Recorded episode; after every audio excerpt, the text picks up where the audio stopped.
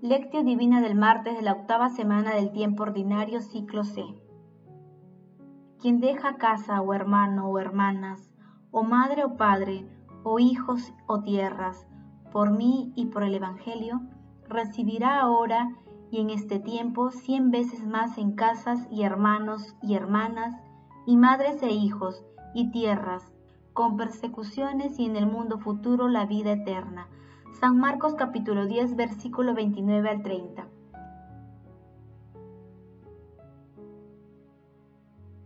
Oración inicial. Santo Espíritu de Dios, amor del Padre y del Hijo, ilumínanos con tus dones para que podamos comprender los tesoros de la sabiduría que Jesús nos quiere revelar en este día. Otórganos la gracia para meditar los misterios de la palabra y revélanos tus más íntimos secretos. Madre Santísima, intercede ante la Santísima Trinidad por nuestra petición. Ave María Purísima, sin pecado concebida. Paso 1. Lectura. Lectura del Santo Evangelio según San Marcos capítulo 10, versículo 28 al 31. En aquel tiempo, Pedro comenzó a decir a Jesús, ¿ya ves que nosotros lo hemos dejado todo y te hemos seguido? Jesús dijo, en verdad les digo que quien deje casa o hermano o hermanas, o madre o padre, o hijos o tierras por mí y por el Evangelio, recibirá ahora y en este tiempo cien veces más en casas y hermanos y hermanas, y madres e hijos y tierras, con persecuciones y en el mundo futuro la vida eterna.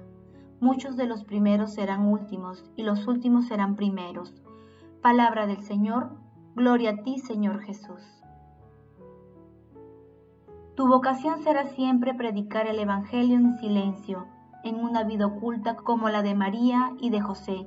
En cada ocasión pregúntate, ¿qué habría hecho nuestro Señor? Esta es tu regla única y absoluta. San Carlos de Foucault.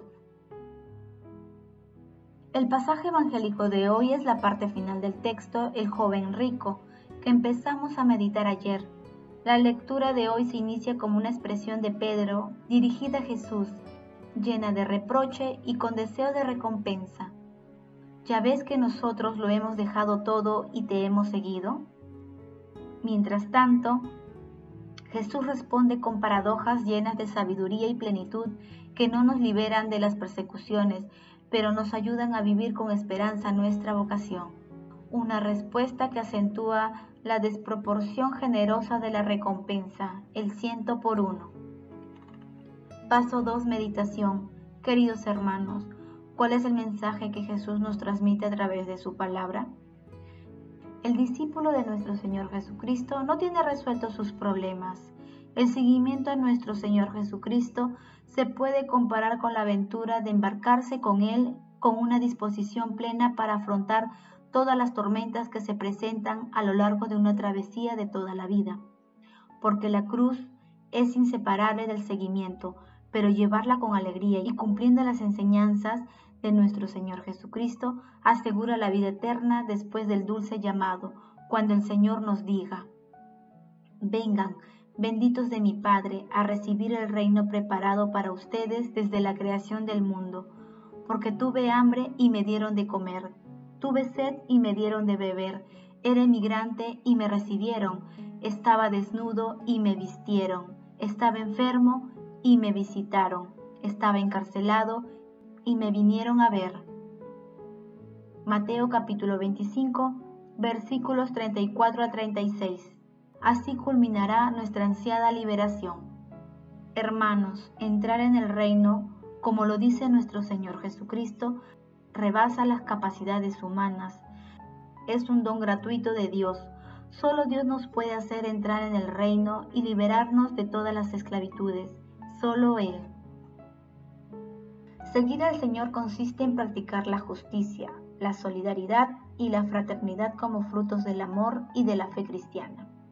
Una fe firme que no requiere adquirir seguros, enfrentar los riesgos, porque si tenemos a Jesucristo, ninguna cosa nos hará falta. Esta es nuestra vocación y debemos ejercitarla en nuestras familias, en el trabajo, en los estudios, en la comunidad o por donde vayamos. Jesús, María y José nos ama. Paso 3. Oración.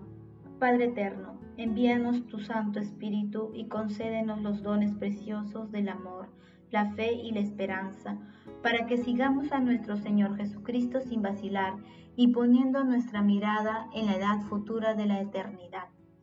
Espíritu Santo, fuente del mayor consuelo, ilumina los corazones y las mentes de los gobernantes de todos los países para que elijan siempre el diálogo como medio de la solución de los conflictos y nunca la guerra.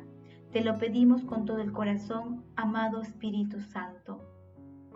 Amado Jesús, te suplicamos, abra las puertas de tu reino a los difuntos y protege a las almas de las personas agonizantes para que lleguen a contemplar tu rostro. Santísima Madre María, Madre de la Divina Gracia, intercede ante la Santísima Trinidad por nuestras peticiones. Paso 4. Contemplación y acción. Hermanos, contemplemos a Dios con un texto de Santa Catalina de Siena. Santa Catalina escuchó a Dios decir, Pedro me preguntó, Maestro, ¿sabes que nosotros lo hemos dejado todo y te hemos seguido? ¿Qué nos tocará a nosotros? Mateo capítulo 19, versículo 27. Mi verdad dio esta respuesta.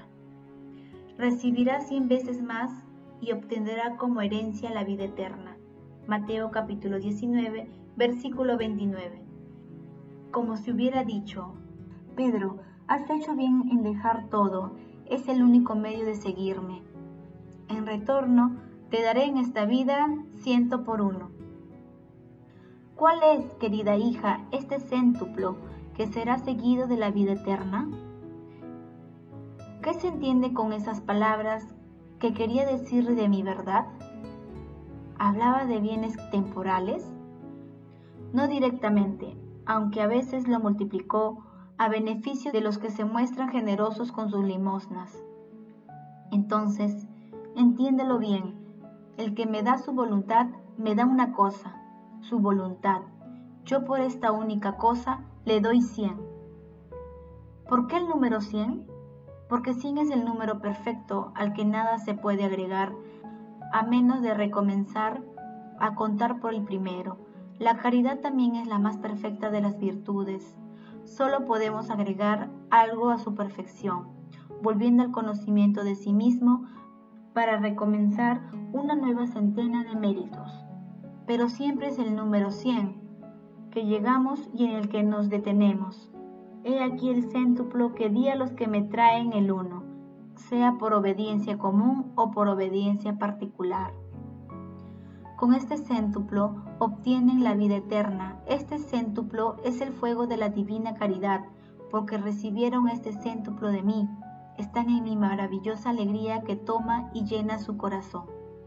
Queridos hermanos, Hagamos el propósito de pedir al cielo los dones para que se multipliquen los frutos del ejército de nuestra vocación de seguimiento a nuestro Señor Jesucristo por donde vayamos.